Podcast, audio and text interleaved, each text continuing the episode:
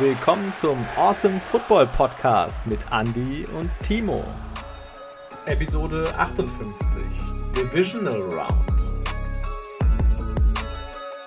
Awesomeness. 1, 2, Xofa. Servus. Bayerischer Abend. bayerischer Abend. Ja, das wird äh, ein bayerischer Abend. Und zwar, wenn wir den Super Bowl zusammen gucken. Mal ganz was anderes. Mal ganz was anderes, ja. Herzlich willkommen hier da draußen. Hello, hello. Hello, hello. Wir haben ein Bomben ähm, hinter uns. Das war wirklich äh, Football vom Allerfeinsten, den wir da gesehen haben. Vier krasse Spiele mit teils heftigen Überraschungen. Also äh, unter anderem auch vielleicht das Spiel der letzten vier, fünf Jahre. Das war echt äh, der absolute Knaller. Absolut krass gewesen. Alles sehr knappe Geschichten, zum Teil, zum größten Teil eigentlich in den letzten Spielzügen entschieden. Und mit Abstand die spannendsten Spiele in Folge, die wir jetzt bisher sehen konnten. Ja, also wirklich krass. Hat mir wirklich sehr viel Spaß gemacht. Äh, natürlich, äh, bevor wir jetzt zu dem ersten Spiel, was mir natürlich persönlich am meisten Spaß gemacht hat, springen, äh, würde ich sagen, sprechen wir nochmal kurz äh, über die ein oder anderen News und ähm, starten vielleicht mit ähm, einer Entlassung. Und zwar die Baltimore Ravens. Die entlassen ihren Defensive Coordinator Don Martindale. Der war schon beim Super Bowl der Defensive Coordinator gewesen, als sie den Super Bowl gewonnen haben. Ähm, das ist ja schon ein paar Jahre her, also der ist schon relativ lange im Amt. Aber jetzt nach den sechs Niederlagen in Folge scheinbar die Reißleine gezogen und gesagt, okay, sorry, äh, das war jetzt doch zu viel. Wir orientieren uns da nochmal um und suchen uns einen neuen Defensive Coordinator. Ja, macht Sinn, denke ich. Dann ähm, eine Sache, die, wo niemand gekündigt wurde, sondern jemand beendet seine Karriere. Und zwar niemand Geringeres als der Saints-Coach Sean Payton. Er hat gesagt, fertig jetzt, es reicht und startet in den wohlverdienten Ruhestand. Da geht einer von den ganz Großen. Ja, ist, äh, er ist ja erst, erst in Anführungsstrichen 58, äh, hat aber auch gesagt gehabt, wenn man, er will es eigentlich so nicht als, als kompletten Ruhestand äh, verstehen. Er will sich jetzt ein Jahr Pause wohl nehmen äh, und äh, möchte ja dann gucken, eventuell als TV-Kommentator zurückkommen. Vielleicht, wer weiß, äh, macht ihm das ja auch gar nicht so viel Spaß und er fängt in zwei Jahren wieder an, ein Team zu trainieren oder so. Ja, das, das weiß man nie, aber auf jeden Fall, jetziger Stand beendet zumindest mal die Coaching-Karriere. Genau. Dann ähm, gibt es allerdings auch jemanden, der sich für einen neuen Headcoach entschieden hat. Und zwar die Jacksonville Jaguars. Die waren ja nach der Beurlaubung von Urban Meyer erstmal auf der Suche nach einem neuen Headcoach. Und die haben sich prominent verstärkt, und zwar den aktuellen Offensive Coordinator der Tampa Bay Buccaneers geholt, Byron Leftwich. Und ich denke, dass, also der gilt ja als ganz großes Versprechen hier, dass er wirklich eine tolle Leistung bringt. Hat er auch ja bei der Offense der Bucks gezeigt, was er kann. Und ich bin gespannt, was er äh, mit Trevor Lawrence vorhat und wie er das Team umkrempeln wird. Da muss aber ganz schön gekrempelt werden. Ja. An beiden Armen bis oben hoch. Ähm, eine weitere ja, Koryphäe, die die Karriere beendet, und zwar der Guard der Eagles, Brandon Brooks. Der sagt auch, jetzt reicht's, es ist vorbei und hängt die Footballschuhe an den Nagel. Ja, auf alle Fälle sehr sympathischer äh, Kerl. Äh, ich fand ihn auch bei, bei All or Nothing sehr, sehr gut und ja, äh, schade, aber klar, irgendwann ist der, ist, ist immer an einem Zeitpunkt angelangt, wo man sagt, okay, ich habe fertig. Ähm, dann haben wir die Vikings. Und zwar, die haben einen neuen GM. Den alten hatten sie ja entlassen gehabt, wir hatten auch darüber berichtet. Äh, sie holen jetzt den aktuellen Vice President of Football der Cleveland Browns, Quesi Adolfo Mensa. Äh, sehr geiler Name. Ähm, er wird damit der zehnte GM in der Geschichte der Minnesota Vikings sein. Na, dann drücken wir ihm die Daumen, dass es in Minnesota ordentlich vorangeht. Ja, dann, äh, ich hatte es ja gerade eben schon gesagt gehabt, und zwar gab es auf Twitter äh, die Nachricht, dass, ähm, beziehungsweise hat jemand gepostet, ein Paket, was er von UPS bekommen hat, ein, ein äh, von Sports Extra und die haben lauter Pullis und T-Shirts mit äh, Washington Red Hawks bekommen. Red Hawks, also rote Schweine. Puh, ja, ist das jetzt geleakt? Äh, wir wissen alle, am 2.2.2022 äh, wird der neue Name des Washington Football Teams verkündet.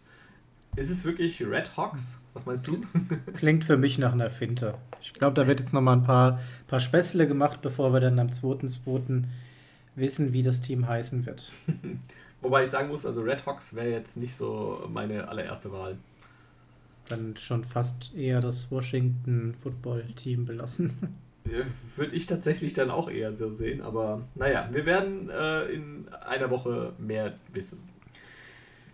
Ja, dann sind wir, glaube ich, mit den News erstmal durch. War ja nicht so extrem viel. Und genau. ich würde sagen, wir springen einfach direkt in das erste Spiel von Samstagabend rein. Ähm, das war ja das Spiel meiner Bengals gegen die Tennessee Titans. Und das haben wir tatsächlich gewonnen nach einem absolut nervenaufreibenden Spiel mit 19 zu 16. Ja, war ja ganz großes Tennis, muss ich sagen. Hätte ich jetzt nicht erwartet, dass die Titans sich da tatsächlich so schwer tun, dass sie verlieren. Das hatte ich ja vorher schon spekuliert gehabt. Die Bengals ja mit gutem Rückenwind, dennoch als Underdog in diese Partie reingegangen. Und natürlich auch hier und da mit ein paar Fehlerchen. Das hat man schon gesehen gehabt. Ich glaube, unbestritten das größte Problem an dem Abend ähm, die O-Line der Bengals. Denn Joe Burrow wird sage und schreibe neunmal gesackt. Und das ist halt schon nicht mehr feierlich gewesen. Die Titans kommen da durch ähm, durch die löchrige O-Line wie durch einen Schweizer Käse. Also da hast du äh, wirklich von allen Seiten Dauerbeschuss gehabt auf Joe Burrow. Nichtsdestotrotz gewinnen die Bengals mit ihren 19 zu 16. Und das war auf jeden Fall eine mega-Performance, denn Joe Burrow wieder trotz diesem permanenten Druck schaffte es 28 von 37 anzubringen für 348 Yards. Eine Interception war dabei gewesen. Touchdown ja, war bei dem Punktestand leider nicht so drin. Aber wer das Spiel dann am Ende tatsächlich gewonnen hat, da kommen wir dann, glaube ich, nochmal zu. Genau. Ja, aber auch nochmal wirklich ein Lob an Joe Burrow. Ich meine, wer neunmal gesackt wird und trotzdem äh, 28 von 37 Pässe anbringt und 348 Yards wirft, also das ist, äh, sind, sind perverse Zahlen. Also, dass er überhaupt da wieder aufsteht, also ich habe das ein oder andere Mal die Luft angehalten und dachte, da kommt nicht mehr viel.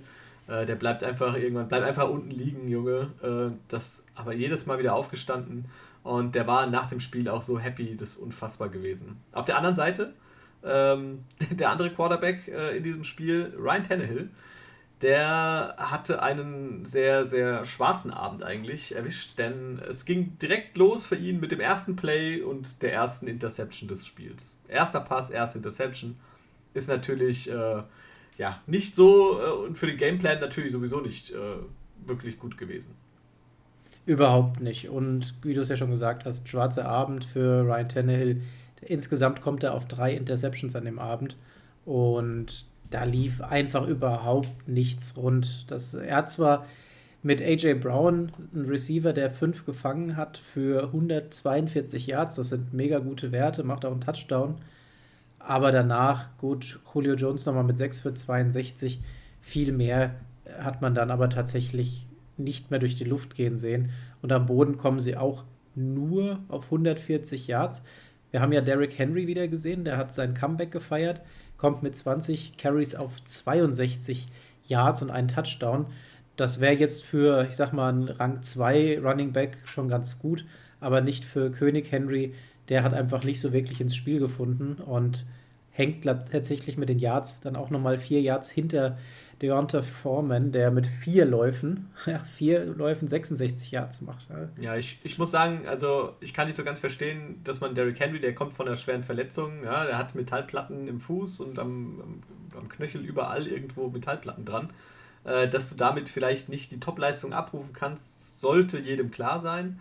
Ähm, aber dass sie ihn dann 20 Mal laufen lassen, jedes Mal, äh, warum, Donta Foreman hat das vorher gut gemacht, ähm, warum lässt du ihn nicht einfach vielleicht öfter laufen? Lass ihn nicht viermal laufen, lass ihn zehnmal, zwölfmal laufen, teile das ein bisschen mehr auf. Nur weil Henry zurück ist, äh, heißt es natürlich nicht, dass du dein ganzes Spiel nur auf ihn auslegen sollst. Sein längster Lauf war für 9 Yards. Ähm, aber ansonsten mit 3 Yards im Schnitt war das jetzt nicht die, der allerbeste Auftritt von ihm. Und das, glaube ich, war auch so das ganz große Problem der Titans, dass sie einfach an diesem, an diesem Spiel, an dieser Spielart natürlich auch einfach viel zu lange festgehalten haben. Ja, sie hätten vielleicht doch eher auf den zweiten Running Back setzen sollen, dem ein paar mehr Läufe zutrauen sollen. Das hätte jetzt tatsächlich Derrick Henry, glaube ich, ganz gut getan. Ähm, denn richtig gut aussehen lassen hat ihn die Strategie der Titans dann tatsächlich nicht. Kommen wir nochmal ganz kurz zu Joe Burrow zurück. Wir hatten ja gesagt gehabt, ähm, 9-6, die hat er dort eingeheimst. Insgesamt war er bei seinen Dropbacks bei knapp einem Drittel davon permanent unter Druck. Und ähm, es gingen insgesamt auch nur drei Pässe über 15 Yards, keiner über 20 Yards. Und wenn wir überlegen, bei den Zahlen, am Ende stehen da trotzdem 348 Yards für Joe Burrow da, heißt das, dass 242 Yards nach dem Fangen zustande kamen. Da haben dann tatsächlich die Receiver alles getan, um da möglichst viel noch rauszuholen. Und das hat dann am Ende dazu geführt, dass einer besonders glänzen konnte, nämlich der junge Kicker der Bengals, McPherson. Einfach einen Wahnsinnsabend gehabt, der Junge. Ja, der hat wirklich einen äh, Wahnsinnsabend gehabt. Ich wollte zwar eigentlich erst noch was zu Joe Burrow sagen, aber. Dann hau erst Burrow du, du ähm, Ja, denn äh, der hat ja diese eine Interception gehabt, die du vorhin schon angesprochen hattest. Äh, und das war ja sowieso so eine ganz fragwürdige Entscheidung. Ich habe das Spiel nicht auf ProSieben geguckt, aber ich habe gehört, dass der Coach äh, Izume sich auch nicht so äh, ganz sicher war und auch etwas irritiert war, dass das tatsächlich eine äh, Interception gewesen sein soll. Denn der Verteidiger, der äh, fängt den Ball zwar, äh, das war Maney Hooker, ähm, und der berührt aber das Gras. Ja? Das heißt, während er den Ball fängt, berührt der Ball unten das Gras und man sieht sogar das Gras unten fliegen. Ja? Ähm, und trotz allem zählt es als Interception. Also, hm, naja, äh, in dem Fall Glück für die Titans äh, und am Ende tatsächlich Glück dann für die Bengals, dass es dann äh, nicht ausschlaggebend war. Das stimmt. Äh, machen wir mit McPherson weiter. McPherson. äh, und zwar der natürlich mit einem absoluten Sahneabend. Der hat vier Field, Goal, äh, vier Field Goals geschossen und äh, auch natürlich alle vier getroffen, so wie das von ihm bekannt ist. Das weiteste waren davon 54 Yards. Und äh, das war wirklich allererste Sahne. Das lief wirklich wie geschnürt. Ähm, am Ende haben es ihm auch die, die Bengals-Fans gedankt denn äh, tatsächlich ist sein Trikot komplett ausverkauft. Ja, innerhalb von kürzester Zeit äh, gab es keine Evan McPherson-Trikots mehr in, in, den Cincinnati Bengals Shops. Äh, und auch auf sämtlichen anderen Plattformen ist das alles weg. Und ähm, das hat er wirklich absolut äh, klasse gemacht. Und er ist tatsächlich jetzt auch mit seinem verwandelten Field Goal über 50 Yards, ist er der All-Time-Leader, was 50 plus Yard Field Goals der Bengals betrifft. Und das in seiner, nach seiner oder in seiner ersten Saison ähm, als Rookie. Wahnsinn. Also echt äh, klasse Leistung und das zeigt auch mal wieder, äh, wenn man einen Kicker draftet, äh, warum man ihn draftet. Absolut. Ähm, Joe Burrow, auch nochmal eine Info, denn mit diesem Spiel ist er der erste auf Nummer 1 gedraftete Quarterback, der es schafft, ein Divisional Game innerhalb der ersten zwei Seasons zu gewinnen. Also auch da legt der Junge schon mal ordentliche Zahlen aufs Feld. Mega gut. Ja, er hat, hat ja auch nach dem Spiel äh, übrigens gesagt, er ist gelangweilt von dieser Aussage, dass die Bengals so dieser Underdog seien. Ähm, und er hat ganz klar gesagt, wir sind hier, um das große Ganze zu gewinnen. Ja? Wir wollen richtig äh, Bambule machen und wir wollen jetzt einfach ganz da oben. Wir kommen nicht hierher, um einfach nur mitzuspielen und äh, ach, dabei ist alles wunderbar. ja, finde ich gut. Ja? Ist auf alle Fälle ein Auftritt, passt zu ihm einfach. Ja, klar, der ist jung, der hat Bock und äh, hat ja auch gezeigt, dass er, dass er schon einiges leisten kann. Jetzt äh, müssen sie schauen. Nächstes Spiel wird ziemlich schwer, glaube ich, aber äh, so weit wie die Bengals jetzt gekommen sind, schon mal, das ist auf jeden Fall die Überraschung, würde ich kann, fast sagen. Willst du gleich noch das Ende hier von dem Spiel erzählen, wie das dramatisch endete? Weil dann ah. könnte ich was zu Jamar Chase noch sagen. Ja, dann hau doch mal was zu Chase aus. Denn Jamar Chase, äh, du hast ja gesagt gehabt, das ist wieder das nächste absolute Bombenspiel, was er abgeliefert hat. Äh, 109 Yards, ähm, das war wirklich klasse. Und er ist halt mit tatsächlich ähm, der erste Rookie-Receiver in der Geschichte der NFL, der es schafft, ähm, mehr als ein 100 plus Yards Spiel in den Playoffs zu schaffen. Also es gab bisher noch keinen anderen Receiver, dem das gelungen ist. Und er hat Rookie, jetzt. Rookie Receiver. Äh, Rookie Receiver, ja genau. Äh, in seiner Rookie-Saison ist das bisher tatsächlich noch keinem Receiver gelungen. Also ähm, Hut ab. Spricht einfach für dieses, dieses junge, dynamische Team. Da Ja. können wir, glaube ich, noch sehr lange uns daran erfreuen, wenn die jetzt so auf dem Kurs bleiben. Schauen wir aber nochmal in Richtung Titans. Wir haben jetzt viel über die Bengals gesprochen gehabt. Den bei den Titans, da lief es in der Defense schon ganz gut. Ich meine, das ist kein High-Scoring-Game gewesen. Das heißt, die Defense ähm, der beiden Mannschaften hatten tendenziell etwas mehr zu tun. Wir haben mitbekommen, dass ähm, Joe Burrow ja neunmal gesackt wurde. Auch da muss natürlich einiges in der Defense-Line passieren, um das Ganze zu ermöglichen. In der O-Line selbst, da hat es halt neben Ryan Tannehill generell nicht so gut ausgesehen gehabt. Das hatte nicht so gut gepasst. Ausnahme eben AJ Brown an der Stelle. Aber ähm, ja, wenn man einfach mal kurz zusammenfasst, in der ersten Halbzeit kommen die Titans auf gerade mal acht First Downs in insgesamt sechs Drives. Das ist halt einfach mal nichts. Und ähm, dann kommen dann eben noch die drei Interceptions dazu. Andi hat es vorhin gesagt, gerade der erste Pass von Tannehill, der hat schon mal eine Interception verursacht. Zwei weitere kamen dazu. Der zweite sogar in der Red Zone. Ähm, das war natürlich auch mega ärgerlich, dass daraus keine Punkte aus Sicht der Titans aufs Scoreboard kamen. Und der letzte Ball, der war dann getippt und brachte dann die Bengals tatsächlich in Field Goal Reichweite für das spielentscheidende Field Goal. Denn das ähm, war dann nochmal mega knapp. Burrow hat aber nicht aufgegeben, hat das Ganze nach vorne getrieben gehabt. Und McPherson insgesamt, äh, ich glaube, zwei über 50 Jahre waren es gewesen, die er gekickt hat. Mega krasse Geschichte und wurde da auch zurecht gefeiert. Ja, ich äh, muss sagen, der Kick war natürlich super und das hat er absolut klasse gemacht. Alle waren eigentlich fast perfekt mittig, niemals in der Nähe der Stangen, also das war total ungefährdet. Ähm, aber man muss mal auch der Verteidigung wirklich einen riesen Lob aussprechen. Äh, den letzten äh, Ball, den hat ja, ich glaube, Logan Wilson was gefangen, der, äh, der diesen letzten getippten Ball fängt. Ähm, ist eine super Leistung gewesen. Ja, man muss sich vorstellen, 20 Sekunden auf der Uhr, es steht 16, 16, es geht um alles. Äh, vielleicht äh, geht es da nochmal in die andere Richtung, ja, dass da eventuell die Titans sogar ein Field Goal schießen. Ähm, und dann bist du wirklich an deinem, Verteil an deinem Receiver richtig dicht dran, äh, kriegst die Hände dazwischen, der Ball wird getippt und du fängst ihn. Das war, war mega, ja. Dadurch hast du selber nochmal die Chance, es gibt diesen langen Pass raus auf Chase. Also, das war alles on point, das hat alles genau gepasst und boah, ich kann jetzt den, den kommenden Sonntag schon überhaupt nicht abwarten. Ja, wird auf jeden Fall mega spannend. Also hoffe ich jedenfalls. Dann kommen wir äh, vielleicht, das war ja schon so eine kleine Überraschung, dass die äh, Bengals, aber das noch nicht die größte dieses, dieses Wochenendes, denn wir kommen jetzt vielleicht einfach zur größten Überraschung, denn die 49ers gewinnen gegen die Packers. Ja, Packers sind einfach mal raus. Das sollte nicht sein. Und ich sag mal so, definitiv die 49ers auch ja als Überraschung in der NFC. Die haben es ja nur ganz knapp reingeschafft gehabt. Ähm, und dann, ja, als Underdog gehen sie erstmal gegen die Cowboys in die Wildcard Round, hauen quasi die Number One Scoring Offense raus. Jetzt schaffen sie den Triumph über die Packers und das ist auch wieder kein High-Scoring-Game gewesen, denn 13 zu 10 geht das Ganze aus für die 49ers und auch das war wieder ein richtiger Krimi. Ja, das war vor allem eine richtige Defense-Schlacht zum Ende hin.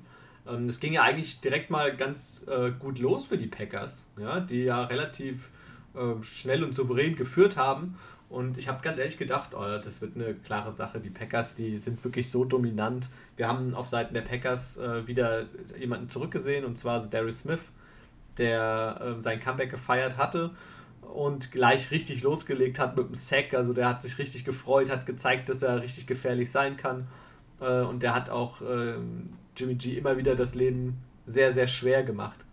Also es war äh, wirklich, ja, äh, für mich am Anfang eigentlich klar, dachte ich, die Packers gewinnen das. Ja, hat, hat auf jeden Fall sich so angefühlt gehabt, wenn man so geschaut hat, die 49ers in der ersten Halbzeit ohne Punkte auf dem Scoreboard und im dritten Quarter dann gerade mit dreien. Da hat man schon gedacht, wow, das ist jetzt eine mega Defense-Schlacht und wahrscheinlich sollte das tatsächlich dann für die Packers ausgehen, denn auch Jimmy G, der hat ja an sich schon mal, da war diese eine mega hässliche Interception dabei, äh, da hat er überhaupt nicht gut ausgesehen gehabt. Die hat einen wirklich vielversprechenden Drive beendet und eben nicht dafür gesorgt, dass Punkte auf dem Scoreboard dann tatsächlich auftauchten.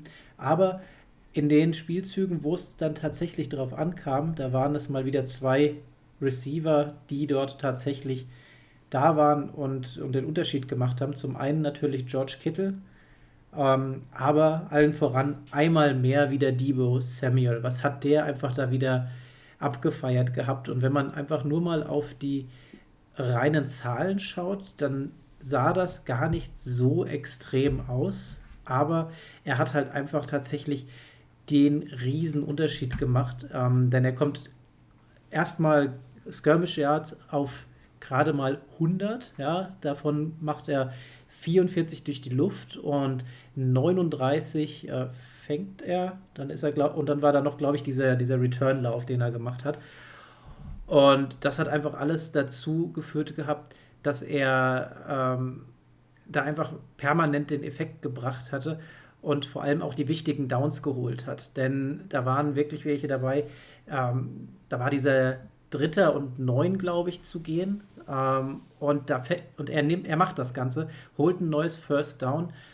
Und da war, glaube ich, noch knapp eine Minute auf der Uhr übrig.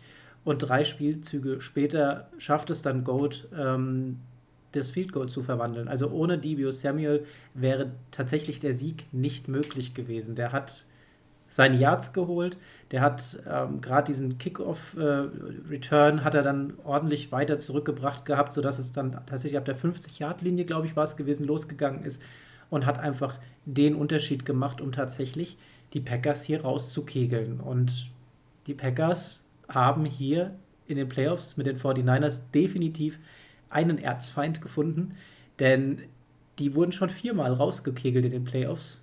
Und so aus den Playoffs vom selben Team viermal rausgekegelt zu werden, das gab es in der NFL noch nicht. Ja, das ist auf alle Fälle sehr bitter für die Packers, die ja mit ganz großen Ambitionen gestartet sind.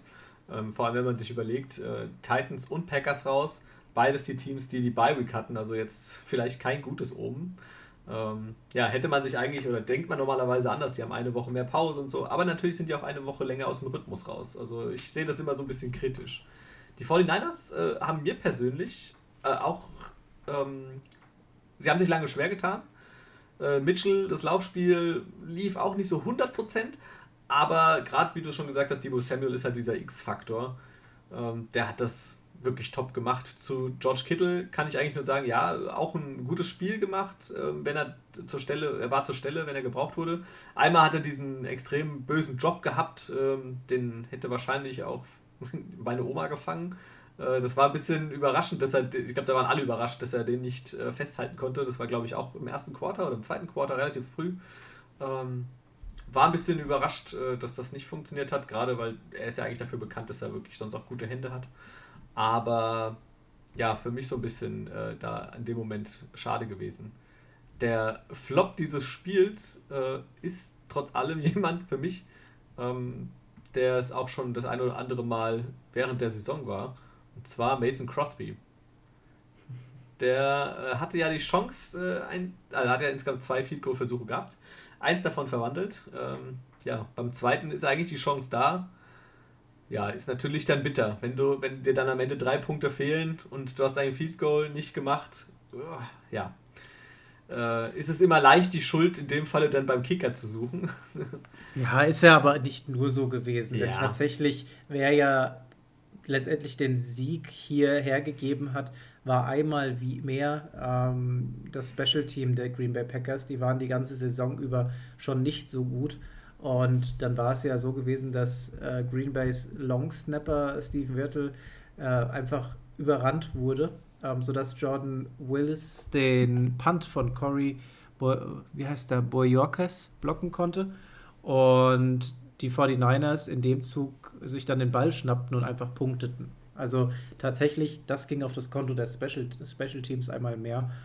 Und das, das haut dich dann halt um. Wenn dann der Kicker dazu nicht trifft, klar, auch nochmal, gerade bei einem Stand von 13 zu 10, dann hätten wir vielleicht eher eine Overtime nochmal gesehen gehabt. Aber unterm Strich, Special Teams bei den Packers dieses Jahr absolutes Chaos. Aaron Rodgers kommt auf 20 von 29 für nur 225 Yards, kein Touchdown, keine Interception, wurde aber auch fünfmal gesackt. Also auch hier die Defense der 49ers mega krass unterwegs und unterm Strich würde ich auch sagen, dass hier der ähm, Defensive Coordinator der 49ers, DeMeco Ryans, einen Mega-Job gemacht hat. Der ist ja in seinem ersten Jahr äh, als Defense Coordinator bei den 49ers und hat jetzt mit zwei Gameplans gezeigt, was alles möglich ist, indem sie einmal die Number One Offense rauskicken und jetzt eben den haushohen Super Bowl-Favoriten Packers auch alt aussehen lassen. Also ganz klar, mega Playbook, was er da spielt. Ja, und das ist ein äh, alt aussehen lassen. Ähm, da kommst du jetzt vielleicht auf Aaron Rodgers auch zu sprechen. Ähm, so war es nicht gemeint, aber es passt. ähm, ja, glaubst du, wir sehen ihn nächstes Jahr noch bei den Packers? Ich, ich hätte, also gefühlt sage ich jetzt mal nein. Das hat jetzt so oft nicht geklappt. Und ich weiß nicht, ob er nochmal den Willen hat, mit einer anderen Mannschaft, mit einer anderen Franchise was zu probieren.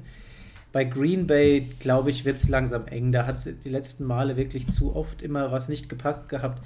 Jetzt haben sie das zweite Mal ähm, letztendlich ihr erstes Spiel in den Playoffs dann, beziehungsweise sind sie in den Playoffs rausgeflogen. Ich könnte mir vorstellen, dass wir ihn tendenziell vielleicht wirklich nicht mehr dort sehen. Allerdings heißt das für Green Bay auch, dass sie wahrscheinlich Devonta Adams dann nicht halten können. Genau, das habe ich nämlich vorher gelesen. Und zwar habe ich äh, gelesen, dass der Aaron Rodgers und Devonta Adams vorhaben, zusammen weiter zu spielen ähm, und dass beide gewillt wären, eventuell bei den Broncos einen Neustart zu suchen. Uh. Ja, das wäre. Ich, ich meine, die Kälte sind sie gewöhnt. Da können sie dann auch tatsächlich dort weitermachen.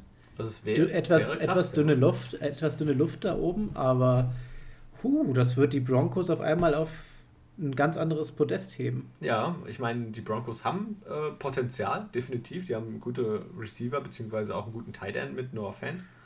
Ähm, du hast äh, eine, solide Defense. Und ähm, ich könnte mir das tatsächlich auch vorstellen. Also ähm, bei Adams muss man natürlich schauen, ob der eventuell vielleicht mit einem Franchise-Tag gehalten wird, äh, muss man halt immer schauen in der heutigen Zeit mit Holdout und so weiter, dass der dann einfach nicht mehr spielt und nicht mehr trainiert und wie auch immer. Ähm, aber, puh. Also das ist tatsächlich... Das wäre das wär eine Hausnummer. Das, das wäre ein Szenario, was ich mir vorstellen könnte, ja. Fände ich sehr interessant. Ja, ich hatte äh, dann eigentlich nach dem Spiel, hatte ich ein Bild in die Gruppe bei uns gestellt, in unsere Football-Gruppe. Äh, war ein schöner Spruch drauf, Roses are red, violets are blue. You may own the Bears, but the 49ers still own you. Natürlich eine schöne Anspielung auf Aaron Rodgers, der nach dem Spiel gegen die Bears äh, gesagt hat, ja, I still own you. Ähm, ja, und jetzt haben einfach die 49ers die Packers geowned. Aber richtig. ja, saugeil. Also, dass die 49ers und die Bengals beide da jetzt äh, in den äh, Conference Finals stehen, Hammer. Hammer. Und mit Hammer ging es dann am Sonntag weiter, denn da haben wir die nächsten zwei Spiele gesehen und die wurden tatsächlich immer besser. Wir haben am Samstag mit zwei Defensivspielen gestartet. Der Sonntag stand tatsächlich im Sternzeichen des Offensiven. und was wir da gesehen haben, hat schon mal gut angefangen mit Rams at Bucks. Und danach haben wir auch noch die Bills gegen die Chiefs gesehen. Wir fangen jetzt erstmal mit den Rams gegen die Bucks an wir haben ja beide so unsere Prognose Richtung Rams gesetzt und damit hatten wir recht. 30 zu 27 ging das Ganze aus. Und ich habe versucht, permanent weiter für die Rams zu cheeren während dem Spiel, während die anderen alle mehr so Richtung Bucks tendiert haben, lag aber auch zum größten Teil daran, dass die Rams tatsächlich in der zweiten Halbzeit gefühlt nicht gewinnen wollten und den Bucks so ziemlich alles offerierten, was sie nur konnten. Die Bucks haben das Geschenk nicht angenommen. Die Rams gewinnen mit 30 zu 27. Ja, man muss auch dazu sagen, äh, ich hatte teilweise das Gefühl, dass der äh, Fernseher tatsächlich ein bisschen gewackelt hat, äh, wo ich erst dachte, woher kommt das?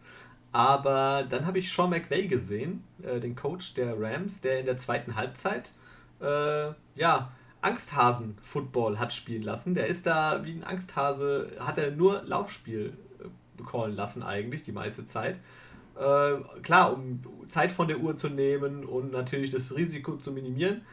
Aber äh, der hatte die Rechnung ohne die Defense der, der Bucks gemacht, denn ähm, ja, Cam Akers, äh, der hat zweimal in der zweiten Halbzeit nämlich den Ball gefummelt und Cooper Cup ebenfalls den Ball verloren. Ja? Äh, also das war, war, war da nicht noch sogar einer? War nicht Brian Allen auch dabei, der auch noch den Ball verloren hat? Also es war äh, komplett kurios, dass die, die Rams auf einmal in der zweiten Halbzeit komplett den Faden verloren haben und alles her, es sah aus, als würden sie alles herschenken. Ja, wir haben, wir sind ja in die ähm, Halbzeit gegangen mit einem 20 zu 3 und das war ja knapp. Eigentlich hätte das ja tatsächlich ein, ein 27 zu 3 sein müssen, na, schon so zur Halbzeit. Das wollten sie nicht umsetzen. In der ersten Halbzeit lief ja alles super. Ja. Im ersten Quarter machen sie 10 Punkte, im zweiten machen sie die 10, auch wenn da 17 möglich gewesen wären. Die Bucks kamen ja nur auf drei Punkte im ersten Quarter oder sah schon aus, als würde das nichts werden. Die waren ja ständig Aber nur am Panten eigentlich. Das war ja immer Three and Out und so weiter. Das war ja kaum eine, keine Chance irgendwie, äh, das überhaupt mal mehrere Yards zustande zu bringen. Also ich dachte, der Einzige, der mal so ein bisschen abgeliefert hat und ein bisschen was zeigen konnte, so in den ersten Quarter, war für mich irgendwie noch Fournette, der immer mal wieder äh, hm. angeworfen oder halt laufen konnte und mal ein bisschen was gemacht hat. Ja, absolut. Und man hat schon gedacht gehabt, okay, der Drops ist jetzt gelutscht. Wobei nicht ganz, weil man weiß, wenn man Tom Brady ärgert, zwischendrin hat er mal eine, eine blutige Lippe bekommen, wo er sich richtig aufgeregt hat. Und äh, da weiß man genau, wenn du den trittst, dann kann der nochmal aufdrehen, dann wird der bös. Und dadurch, dass die Rams dann tatsächlich so viel hergegeben haben, ist es dann nochmal wirklich knapp geworden. Und am Ende des Tages ist es tatsächlich dann doch wieder Matthew Stafford, der die Nerven behält und Cooper Cup findet für einen 44 Jahre. Der Ball wird gespiked und Matt Gay verwandelt das Ganze zu einem Game-Winning Field Goal. Das war schon mega stark gewesen, ähm, dass da tatsächlich die Rams so nochmal zurückkommen. Und generell in dem Spiel, das, das waren ja so ein paar Dinger, ähm, wo, wo, ich, wo wir da gesessen haben und ich habe dann gesagt gehabt, gerade irgendwie äh, bei den Bugs war es, glaube ich, gewesen. Ne? Ich habe gesagt, pass auf, gleich gibt es irgendwie äh, ein, ein langes Brot auf Evans und dann wird gepunktet. Und dann ist das ja kurz danach gekommen. Und auch als es hieß, ja, das geht jetzt in die Overtime, habe ich gesagt, ja, guck mal, es sind noch 20 Sekunden auf der Uhr.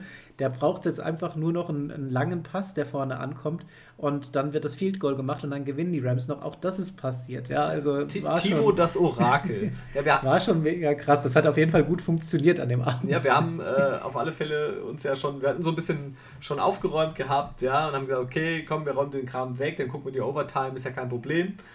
Ja, der Timo ist eiskalt geblieben, 20 Sekunden.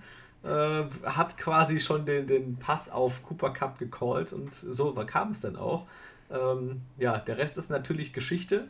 Äh, ich möchte an dieser Stelle einmal äh, Danke sagen und zwar an die Freundin von äh, Cooper Cup, ja, beziehungsweise an die Frau mittlerweile.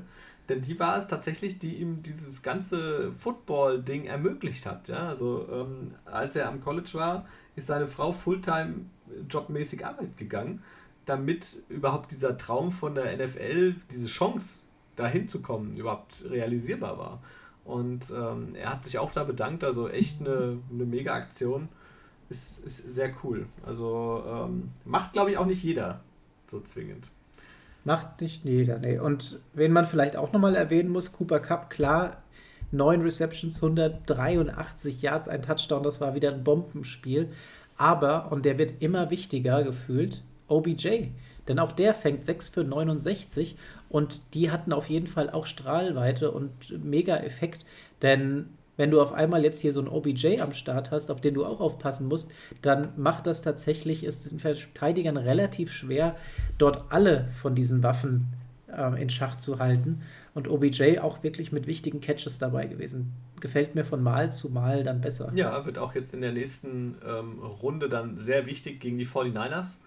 Das wird ein äh, sehr, sehr spannendes Spiel, Rams 49ers. Ähm, mhm. und Division-Duell. Division-Duell. ähm, und natürlich die ähm, mit OBJ, äh, Wahnsinn, was der da abgeliefert hat, das war wirklich äh, allererste Sahne. Klar, Cooper Cup stellt natürlich sonst alle anderen in den Schatten. Der hat die Hälfte aller Yards, äh, der aller Receiver gehabt. Aber trotz allem, Hut ab, der ist wieder in der Spur äh, macht seine Sache gut und er ist tatsächlich jetzt zum ersten Mal äh, in einem Conference Final. Ja, also das ist schon äh, gerade ein paar Spiele bei den Rams gleich wieder jetzt mittlerweile der alte und Respekt. Mega gut auf jeden Fall. Dann, bei, den, bei den Bucks muss man vielleicht aber auch nochmal auf die Verletzungen zu sprechen kommen. Denn da hat man schon gemerkt, dass besonders so jemand wie Tristan Wirfs fehlte. Brady kam insgesamt nur auf 30 von 54, die er angebracht hat. Trotzdem muss man überlegen, der alte Mann wirft da 54 Pässe, aber 30 kommen halt nur an. Und ähm, da merkst du halt dann tatsächlich auch, wie, äh, ja, wie sehr ihm dann tatsächlich ein bisschen Entlastung fehlt. Mike Evans, der Go-To-Guy an dem Abend, fängt 8 für 119 und einen Touchdown. Und auch Rob Gronkowski wieder 4 für 85. Aber du merkst halt tatsächlich, ihm fehlen noch mal ein, zwei weitere Anspielstationen. Das Ganze rund um Antonio Brown, das hat, glaube ich, den allen nicht so gut getan. So ein Antonio Brown, so dievenhaft er immer ist, in so einem Spiel kann auch der einen Unterschied machen, wenn der dann spielen möchte. Hat auf jeden Fall gefehlt ja. gehabt und das macht das Ganze halt schon recht eindimensional. Wenn du einen Top-Receiver hast, sage ich mal, den du covern musst, dann ähm, hast du schon relativ viel im Griff gehabt. Und wen wir ja auch gesehen haben, wer jetzt nicht viele Yards gemacht hat, aber zumindest ein paar gute Plays, Scotty Miller. 4 für 38. Ähm, ist auf jeden Fall aufgefallen mit den vier Receptions. Ja, und Antonio Brown, ähm, der hat sich ja auch sehr darüber gefreut, dass sein ehemaliges Team aus den äh, Playoffs rausgeflogen ist. Der hat sich ja, glaube ich, auf, auf, Instagram oder auf Twitter hat er sich geäußert, äh, dass er das nicht schade findet und äh, ja, jeder so, wie er es verdient. Dann kommen wir zum letzten Spiel dieser Divisional Round. Und zwar äh, zum, ja, ich würde sagen, Spiel des Jahres, wenn nicht vielleicht Spiel der letzten paar Jahre sogar. Denn das war wirklich ein absolutes Feuerwerk mit allem, was man sich äh, wünschen konnte. Mit 25 Punkten innerhalb von 114 Sekunden. Das war absolute Klasse. Die Chiefs gewinnen am Ende in der Overtime gegen die Bills mit 42 zu 36. Ja, und leider muss man sagen, sind die Regeln in der Overtime so, wie sie sind.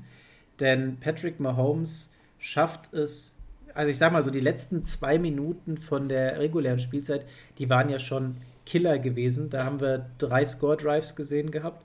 Und dann ging es tatsächlich auch ähm, in die Overtime und die zu, das, das krasseste Kommentar oder beziehungsweise das zutreffendste Kommentar, was ich gelesen hatte, tatsächlich das eine über Josh Allen. Der einzige Fehler, den Josh Allen an diesem Abend gemacht hat, war die Auswahl der Münzseite. Denn damit hat Mahomes letztendlich das Angriffsrecht gewonnen und ja, Touchdown war ein Resultat von diesem Drive und Allen konnte tatsächlich nur von der Bank aus zusehen, wie das Spiel ihm weggenommen wurde. Absolut unberechtigt.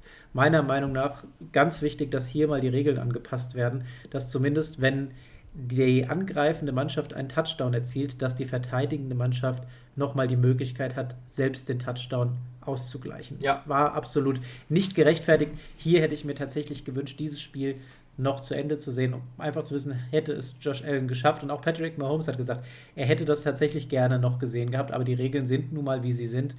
Und ähm, ja, die, die Chiefs haben alles richtig gemacht und Mahomes zeigt einmal mehr, warum er, warum er weiterhin da auf dem Board steht und jetzt schon wieder nach oben durchzieht. Das ist auf jeden Fall Wahnsinn und ich möchte hier an der Stelle nochmal sagen, wir können uns auf die nächste Dekade wirklich toller Quarterbacks freuen. Jetzt, wo die Ära von Breeze zu Ende ist, ähm, Big Ben äh, retired, wir haben Tom Brady, wo man noch nicht weiß, wie lange geht, macht er noch weiter.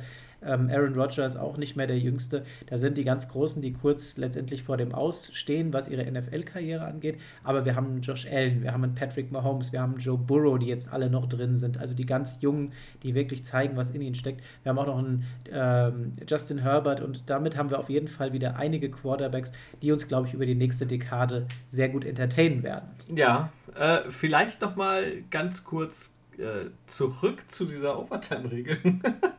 ähm, man muss ja auch mal ganz hoch äh, Josh Allen das, ähm, ja, das ihn mal loben. Und zwar, er war nicht derjenige, der auch gesagt hat, ja, scheiße, die Overtime-Regel ist kacke und das muss man alles ändern, so wie die Chiefs es damals gemacht haben.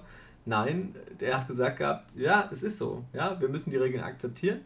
Und hätte ich die andere Seite äh, genommen, hätten wir vielleicht gewonnen, dann hätten wir auch gefeiert. Ja? Also deswegen äh, Hut ab äh, vor diesem großen äh, vor diesem großen Sportsgeist auch und nicht zu sagen, ja, wenn die Regeln anders gewesen wären, sondern der nimmt es so hin und es ist so. Klar, für uns ist es vielleicht schöner, auch als Fans draußen, wenn es ähnlich wie am College abläuft, äh, wo beide jeweils einmal das Angriffsrecht haben und so die Chance haben und ähm, einfach das Spiel geht natürlich länger. Vielleicht ändert sich das auch äh, irgendwann, hoffentlich mal. Ja, dann sollten wir vielleicht auch nochmal über die Leistung über das ganze Spiel sprechen. Denn Patrick Mahomes 33 von 44 für 378 Yards, drei Touchdowns, die er wirft und dann erläuft er auch nochmal einen selber. Er ist der Rushing Leader an diesem Abend für die Chiefs gewesen mit sieben Läufen für 69 Yards. Das ist mega krass, denn Patrick Mahomes permanent auch immer wieder unter Druck, aber er behält die Nerven, er bewegt sich wirklich super in der Pocket hält wichtige Spielzüge am Leben, indem er dann auch mal läuft und hat aus wirklich allen Positionen mit ziemlich schweren Würfen tatsächlich auch geworfen. Aus, aus dem Sprung, ja? aus dem Sprung, aus, der, aus dem Handgelenk diese Pässe wieder. Und der lässt halt Sachen, die normalerweise mega schwer aussehen, so leicht wirken. Ja, und hat tatsächlich es da geschafft, wieder zu zeigen, dass wir mit ihm weiterhin rechnen müssen. 378 Yards gegen eine Defense wie der, der der Bills, die ja auch gezeigt haben, normalerweise über die Saison, was da alles in denen steckt. Mega krass. Und dann, wenn wir zu Josh Allen schauen, da sind die Werte ja nicht viel weniger toll. Ja, 27 von 37 bringt er an für 329 Yards, vier Touchdowns wirft er. Und auch er ist Rushing Leader in seiner Mannschaft. Ähm, elfmal läuft er für 68 Yards. Auch das einfach nur Wahnsinnszahlen. Also die beiden fast identisch, was man, wenn man so auf die, aufs Papier schaut. Ja, ähm, ich glaube ansonsten Mann des Spiels, was auf alle Fälle den Touchdowns betrifft, war Gabriel Davis. Der hat, Brutal. der hat nämlich alle vier Touchdowns, die Josh Allen geworfen hat, gefangen. Und insgesamt waren das acht Catches für 201 Yard äh, und vier Touchdowns, also absolute äh, Spitzenklasse. An ihm lag es definitiv nicht, äh, dass an diesem Abend ähm, die Bills leider als Verlierer nach Hause gehen mussten. Nein, auf keinen Fall. Also alles in allem wirklich vom Spannungsgrad her, vor allem Overtime und die letzten zwei Minuten der Regular Time, das hat uns alles gegeben gehabt, was, was man sich in so einem Spiel nur wünschen kann. Also wirklich die Offensivschlacht und das Spiel, der, der letzten, ja, letzten Seasons, würde ich schon sagen. Das war wirklich ein Krimi gewesen, der Spaß gemacht hat, der leider etwas zu früh beendet wurde, aber unterm Strich ähm, wirklich mega entertainend war. Ja, ich, ich habe noch Ty zwei Punkte. Tyreek Hill und Kelsey hätten wir, glaube ich, noch. Ne? Ty Tyreek Hill und Kelsey muss man sowieso natürlich drüber sprechen. Äh, ich hatte vorhin gerade noch mal dieses Video gesehen, wie Kelsey das quasi ansagt, dieses letzte Play, wo er äh, den Ball nochmal fängt, um das Field Goal, ähm, damit es in die Overtime gehen kann, äh, zu schießen. Wo er, ich glaube, da ging es darum, dass Tyreek Hill eine gewisse Route laufen sollte. Und er hat nur gesagt gehabt, hier, ich werde mich nicht an das halten, ich werde jetzt anders laufen, hat er zu Mahomes gesagt. Und äh, er hat das gemacht tatsächlich, fängt den Ball und sie kriegen ein neues First Down, beziehungsweise auch die entsprechenden Yardage raus, damit äh, dann der Kicker äh, dann tatsächlich dieses Field Goal schießen kann. Ja, dass das äh, auch etwas realistischer wird von der Entfernung her. Ja, und da muss man ja auch mal gucken. Das war ja, die hatten 13 Sekunden noch auf der Uhr gehabt und in den 13 Sekunden hat es Mahomes geschafft, eben den Ball äh, in Field Goal Reichweite zu bekommen. Und das waren schon mega krasse Dinger dabei. Und wenn wir einfach nur mal schauen, äh, Tyreek Hill zum Beispiel, der fängt insgesamt 11 für 150 Yards und einen Touchdown dabei der ist einfach so mega schnell. Da war dieser 64-Yard-Touchdown mit dabei. Das, den kannst du einfach nicht aufhalten. Ja, hat, Wenn der einmal abzischt, ist der weg. Ja, hat er dabei dann auch noch seinem Gegenspieler das Peace-Zeichen gezeigt. Das ja. kennen wir ja von ihm. Ähm, also er hat in dem Fall, glaube ich, sogar ein bisschen Glück gehabt, dass da keine Flagge geflogen ist. Ähm, denn das wäre natürlich auch so eine Art Taunting. Und da muss man natürlich gucken, äh, ist ja eine total kuriose Regel mittlerweile über die Saison geworden in der NFL. Und sowas ist dann zum Beispiel kein Taunting. Ja? Und wir haben wegen anderen witzloseren Sachen äh, Strafen gesehen. Muss man natürlich immer so ein bisschen im Auge behalten. Diese äh, Peace-Zeichen hat er natürlich auch äh, damals im Super Bowl äh, erfahren dürfen. Äh, dann letztes Jahr in der, in der Regular Season hat er das gemacht gegen die Bucks, als sie da die Bucks so vernichtet hatten. Und im Super Bowl war es dann so, dass äh, die Defense der Bucks, äh, speziell Antoine Winfield, äh, immer dann jedes Mal, wenn er gegen Tyreek Hill gewonnen hatte und ihm den Ball aus der Hand schlagen konnte, was auch immer, den Pass verteidigen konnte, ihm zu ihm runterging und hat ihm ein Peace-Zeichen gezeigt. Das war äh, sehr geil. Ähm, ja, mal gucken, ob das äh, vielleicht auch nochmal irgendwann ein Nachspiel haben wird für ihn. Ja, und dann, dann war ja noch Kelsey letztendlich. Du hast ja einmal eben äh, den wichtigen Raumgewinn für das Field Goal erwähnt gehabt und dann ist er es dann tatsächlich auch, der in der Overtime den Touchdown fängt und das Spiel dann am Ende mit Mahomes und den Chiefs gewinnt. Also einfach die beiden, die haben hier dann den minimalen Unterschied gemacht. Aber auch, wie du es ja schon gesagt hast, Gabriel Davis, ich glaube, den müssen wir echt im Auge behalten für die nächste Saison. Das könnte sehr interessant werden. Ja. Ähm, Tyron Matthew auf Seiten der Chiefs, der hat sich leider früh am Kopf verletzt, war dann auch ziemlich schnell raus, kam auch nicht wieder. Und Concussion, ne? Ja, und äh, es sieht wohl auch aktuell jedenfalls nicht ganz so gut aus für den Sonntag im Spiel gegen die Bengals. Wäre natürlich ein herber Verlust, wenn einer deiner besten Defense-Spieler hinten raus fehlt. Ja, also ja das auf jeden Fall. gegen die Bengals, ja. Aber ich würde, also, puh, ich würde es tatsächlich, ich bin so ein Fan, das machen ja die meisten irgendwie, so die Underdog-Stories sind immer die coolsten. Also ich würde es den Bengals auf jeden Fall gönnen. Aber die Chiefs, was sie da gezeigt haben auf dem Niveau gegen die Bills, also von beiden, beiden Teams, die da gespielt haben, war einfach so krass, dass wenn du da mit so einer O-Line ankommst wie die der Bengals gegen die Titans, da hast du keine Chance. Also ich hoffe mal, dass die Bengals da ihre Reihen nochmal ein bisschen verdichten können, dass Burrow nicht so oft auf dem Hosenboden landen wird, aber die Chiefs, das wird schon eine herbe Herausforderung werden. Gucken wir mal, ja. Also in der Regular Season gegen die Chiefs war es ja nicht ganz so schlimm. Ich glaube, da waren es keiner oder nur zwei Sacks, also mhm. maximal zwei, die sie da zugelassen hatten. Schauen wir mal, wie, wie sich dann bis zum Sonntag verhält. Wir sind im Anschluss natürlich wie immer schlauer. Ähm, es ist tatsächlich jetzt übrigens äh, das erste Mal seit zwölf Jahren, dass ein Conference äh, Final stattfindet, in dem nicht entweder Rogers oder Brady dabei sind. Also das erste Mal seit zwölf Jahren äh, ist schon, glaube ich, eine ganz schöne Leistung. Ja, auf jeden Fall. Die beiden Freaks, ey. Also es ist echt, echt krass. Hätte ich ey, wirklich nicht so gesehen, dass äh, die Packers rausfliegen. Auch, dass die nee. Bucks, äh, ja, dass sie es schwer haben gegen die Rams, ja. Aber irgendwie habe ich immer gedacht, ganz ehrlich, Brady holt es doch noch. Also. Ja, war ja auch knapp ja, tatsächlich. Ja. Und, aber, aber es war ja auch tatsächlich nur so knapp, weil die Rams die zweite Halbzeit einfach gefühlt fast verschlafen wie, haben. Wie, wie ist es für dich, ganz ehrlich, ganz kurz und knapp, äh, Brady ja, nein. Macht er weiter? Macht er nicht weiter? Dein Gefühl? Ich, ich weiß nicht, ob ihn das nicht jetzt gerade zu sehr fuchst. Also ich könnte mir vorstellen, dass er noch mal eine dranhängt. Weil er kann es ja noch. Guck mal, was der für Rekorde aufgestellt hat in dieser Saison. Ja. Der kann es noch. Warum sollte er jetzt aufhören? Also ich äh, bin gespannt. Ich habe irgendwie im Gefühl, dass er aufhört. Äh, ich hoffe natürlich, dass er weitermacht. Äh, zu Gronk war ja schon jetzt gerade eben, hatte ich vorhin auch gelesen, dass er aktuell so ein bisschen dasteht, ja, wenn er aktuell so ein bisschen geforst wird, also wenn er da ein bisschen auf eine Entscheidung hin gedrängt wird, dann wird er sich aktuell eher für den Rücktritt entscheiden. Und ja, dann lass, lass die alten Herren mal in Ruhe. Genau. Und dann machen die nochmal weiter. Wir haben eine Sache noch vergessen aus dem Spiel davor, das Spiel der Rams. Denn der Neuzugang bei den Rams, Von Miller, der hat ja auch mal wieder mega performt gehabt. Das, das, das ist so ein bisschen untergegangen, denn der beendet das Spiel mit neun Quarterback Pressures, ein Sack, zwei Forced Turnovers bei Pressure und ähm, landet bei 40, also 40 Pass Rush. Das ist einfach krass. Ja, das war auch eine super Leistung und er war auch derjenige, der dafür gesorgt hat, dass äh, Brady eine blutige Lippe hatte. Das, das ja. war ja tatsächlich dann mal so eine Szene, wo man gesehen hat, okay, Brady ist nicht zwingend immer der Liebling der Referees, denn äh, das wurde nicht gepfiffen. Es gab keine Flagge für diese Aktion. Und auch sonst waren viele, in meinen Augen, viele Hits, die doch sehr spät durchkamen, ähm, wo Brady da hat gesagt, ey Leute, was, was, was stimmt nicht mit euch? Was, was soll das? Aber mhm. die Referees haben nicht gepfiffen.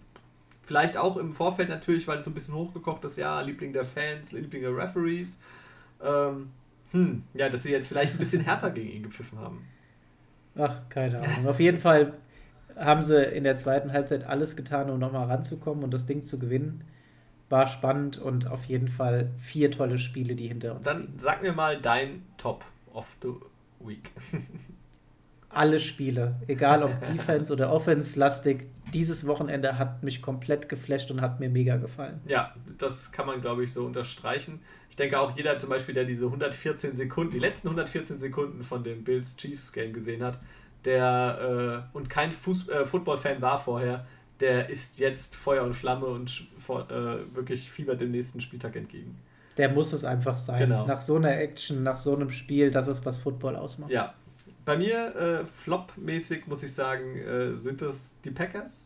Ehrlich gesagt, das hat mich am meisten überrascht, äh, dass die es tatsächlich nicht geschafft haben, denn von denen habe ich tatsächlich erwartet, dass sie in den Super Bowl kommen. Ja, Sehe ich genauso. Bei mir der Flop ist aber die zweite Halbzeit der Rams, denn das war schon frech. Ja, Angsthasen-Football, laufen, laufen, laufen. Ja, äh, am Ende reicht es dann doch. ja, und damit haben wir jetzt zwei Spiele am kommenden Spieltag vor uns. Und zwar die Bengals bei den Chiefs und die 49ers bei den Rams. Das heißt, drei Spiele nur noch bis die Saison schon wieder vorbei ist. Wahnsinn, Wahnsinn. Ja, das, die Zeit vergeht wirklich so schnell. Wir sehen es jetzt auch wieder, 51 Minuten sind rum. ähm, ja, äh, ich bin jetzt schon traurig, dass es nur noch drei Spiele sind, aber ich freue mich natürlich trotzdem jetzt auf diesen Sonntag ähm, und kann es echt nicht abwarten. Das ist wirklich geil. Mhm. Bengals Chiefs, wer macht's? Ähm, ja, ich wünsche mir wie beim letzten Mal natürlich auch, dass die, die Bengals das machen, aber ich tippe auf die Chiefs. Leider. Wenn ich jetzt auf die, wenn ich jetzt auf die Bengals setzen würde, würden sie dann vielleicht gewinnen? Vielleicht. die Titans vielleicht. haben wir auch schon. Ja, aber äh, dann das sag kann mal ich, die Bengals. Sag die Bengals, bitte. geht nicht, geht nicht. Okay, also die Chiefs, die Chiefs glaube ich, ich bin dann schuld. Ja, nee, die Chiefs glaube ich tatsächlich, die sind das Mühe noch besser und die Bengals allein, dass sie so weit gekommen sind, das ist schon eine mega Leistung und ich freue mich nächste Saison mehr von den Bengals zu sehen. Dann nächstes Spiel, die Rams gegen die äh, Chiefs, äh, die Rams gegen die Chiefs, die Rams gegen die 49ers. Hast, hast du da gerade das äh, Super Bowl die Super Bowl Konstellation gecallt? Vielleicht, ja, also vielleicht. Äh, ich setze auf die Rams. Ich setze auch auf die Rams und ich hoffe, sie werden spielen wie in der ersten Halbzeit des vergangenen Spieltages. Wenn sie so spielen oder versuchen wieder zu spielen wie in der zweiten Halbzeit, dann sollen doch bitte die 49ers einziehen. Aber unterm Strich glaube ich tatsächlich Rams gegen Chiefs, das wäre eine ganz nette Super Bowl-Begegnung. Ja, kann man, glaube ich, sich so angucken. Wobei ich auch sagen muss, beim letzten Mal, als die äh, Rams da im Super Bowl standen, war ich da kein großer Fan von. Nee, das sah nach nichts aus. Was war es, 12 zu 3 oder so? das war ganz, ganz schlechtes Football, ja. ja. Gut, ähm, dann sind wir hier durch. Wir sind durch. Ihr habt ein bisschen Pause von uns heute, die Folge nicht ganz so lange wie üblich. Ich wünsche euch auf jeden Fall, wenn ihr es heute hört, einen schönen Abend. Wenn ihr es morgen früh hört, einen schönen Start in den Tag. Ja, es war mir natürlich wie immer ein Fest. Diesmal habe ich es nicht vergessen. Ähm, ja, euch da draußen ähm, natürlich viel Spaß jetzt auch am kommenden Wochenende. Äh, lasst Liebe da bei uns auch auf der Instagram-Seite. Ihr dürft gerne da kommentieren, auch mitnehmen, an den, in den Stories teilnehmen. Ähm, ja, wir wünschen euch auf alle Fälle äh, viel Spaß, euch einen schönen Abend bzw. einen guten Start in den Tag. Ciao!